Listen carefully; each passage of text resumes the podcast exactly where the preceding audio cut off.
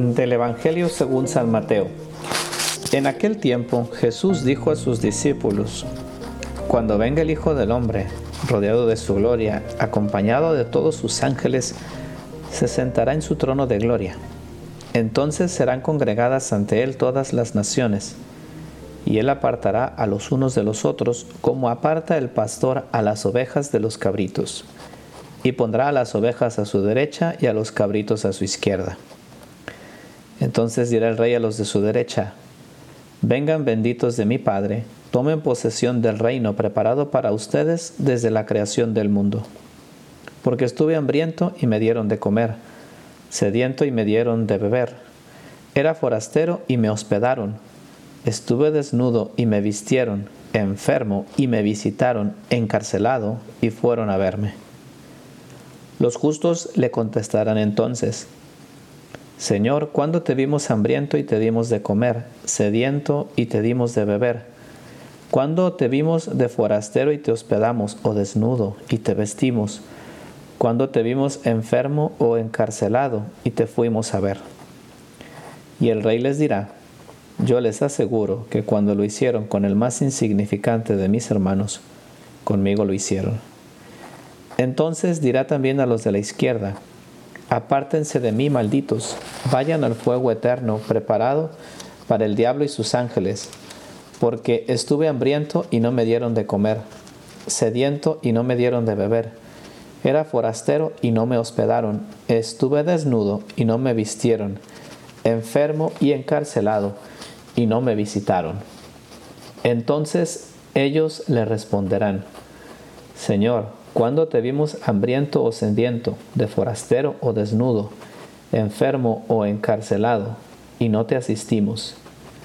Y él les replicará, yo les aseguro que cuando no lo hicieron con uno de aquellos más insignificantes, tampoco lo hicieron conmigo. Entonces irán estos al castigo eterno y los justos a la vida eterna. Acabamos de comenzar la cuaresma, que es un tiempo de conversión, un tiempo también pues de penitencia. Eh, por eso litúrgicamente cambiamos al color morado en los ornamentos de los sacerdotes. Y este Evangelio eh, nos pone delante a un Cristo majestuoso, una realidad muy impresionante como es el juicio final y yo creo que cada vez que escuchamos este Evangelio nos imaginamos cada uno de nosotros ahí perdidos en medio de una multitud. Y Dios eh, diciendo estas palabras, unas palabras por un lado pues muy dulces cuando se trata de los que van al cielo, los de su derecha, y otras terribles cuando habla pues de los cabritos o de los que están a su izquierda. Y pues yo creo que a fin de cuentas todos queremos estar del lado derecho. Y, pues nadie quiere estar del lado equivocado. Sabemos que Dios es un Padre misericordioso, pero pues a fin de cuentas también nos damos eh, cuenta de la realidad, de la seriedad de nuestra vida. Y pues cuando escucho este Evangelio me viene una expresión que recuerdo que un señor siempre decía para referirse de una manera muy sencilla a cosas que valen la pena, ¿no? Y él usaba esta expresión, al final del día, como diciendo, pues bueno, tú puedes hacer muchas cosas, puedes pensar mil cosas, puedes tener mil proyectos, pero bueno, al final del día, cuando llegas a tu casa, abres la puerta, eh, ¿qué encuentras? Eh, ¿Qué es lo que vale verdaderamente en tu vida? ¿no? ¿Qué es lo que pesa? Eh, por quién darías la vida, ¿no? A fin de cuentas. Y, esa expresión eh, me hacía pensar mucho en este día, porque justamente este Evangelio nos presenta el final del día y el final de nuestra vida. Y, y nos pone delante de una perspectiva de un aprender a decir sí o no y, la verdad es que creo que es un panorama que, impresiona. Eh, pero todos tenemos nuestras batallas. Eh, recuerdo que hace tiempo tenía un amigo eh, y este amigo en concreto pues tenía varios amigos que habían estudiado con él en la escuela. Eh, algunos de ellos, pues dado que estudió en un colegio de religiosos, pues eran sacerdotes y religiosos. Y me contaba que alguna vez invitándolos pues a todos a alguna cena, algún convivio, se puso particularmente a hablar con uno que había sido el formador de ellos y que, y pues bueno, que ya tenía una cierta edad y empezaron a hablar de la vida eterna, empezaron a hablar de, bueno, ¿qué pasa después? Y pues medio en broma, medio en serio, le decían a esta persona que era religioso y sacerdote, le decían, bueno, pero pues ya tú no te preocupes, tú ya lo tienes ganado, te has pasado la vida en este negocio, por decirlo así, y ya no tienes ni de qué preocuparte por estas cosas, eso déjalo para pues para los mortales y para los que andamos acá, ¿no? Y, este sacerdote, eh, ya entrando en un tono más serio, lo paró y le dijo, pues no, o sea, yo, yo me he pasado la vida, pues sí, eh, predicando, este, guiando a personas, celebrando los sacramentos, pero sabes qué, yo también pues tengo una duda de cómo es todo más allá de que hay al final del túnel. Yo también, yo también tengo miedo de que existe después y no tengo el cielo ya ganado.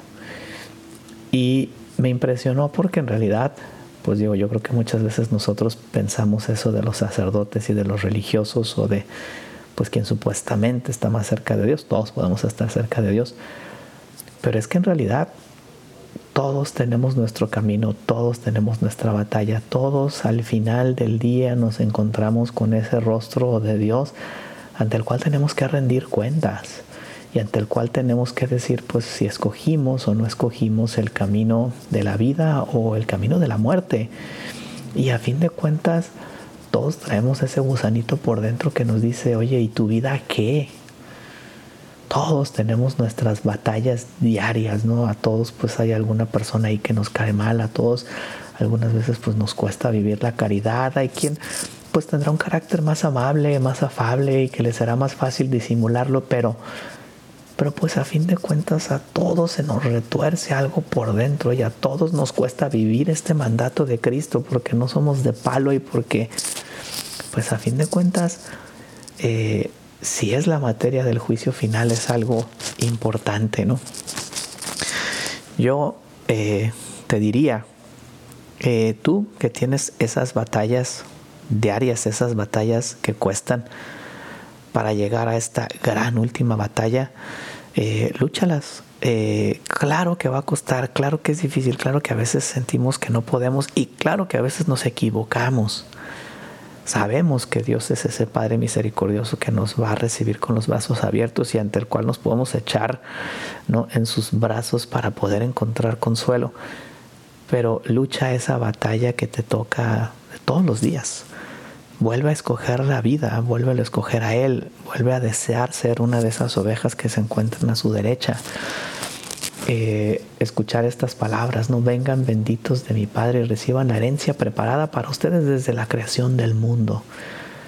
Es muy distinto de escuchar esas otras terribles palabras, ¿no? Donde Cristo dice, vayan malditos al fuego eterno preparado para el diablo y sus ángeles. Que cada día sea un esfuerzo por, por responderle a Cristo que sí. Claro, con nuestras caídas, nuestras dificultades, con esas cosas que todavía ni siquiera sabemos cómo vencer, pero que no decaigamos en el esfuerzo, que de verdad busquemos hoy llegar al cielo. Y si hacemos eso, el resumen de nuestra vida va a ser un decirle a Dios constantemente que sí.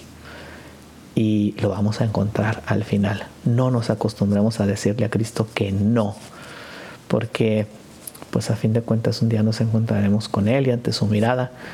Y hay que ir preparando ese momento que pues al final del día le podamos entregar a Cristo esas buenas obras por las cuales nos diga, vengan benditos de mi Padre. Que Dios les bendiga, soy el Padre Banibaldo Díaz. Les invito a compartir nuestro podcast que haría Jesús.